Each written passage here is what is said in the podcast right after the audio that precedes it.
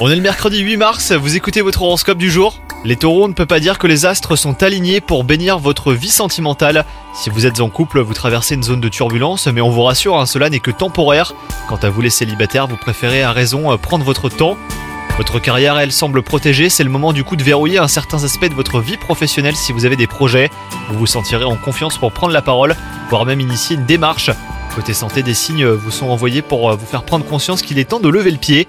La fatigue, euh, si elle n'est pas physique, orchestre euh, probablement votre esprit. Bon courage, bonne journée à vous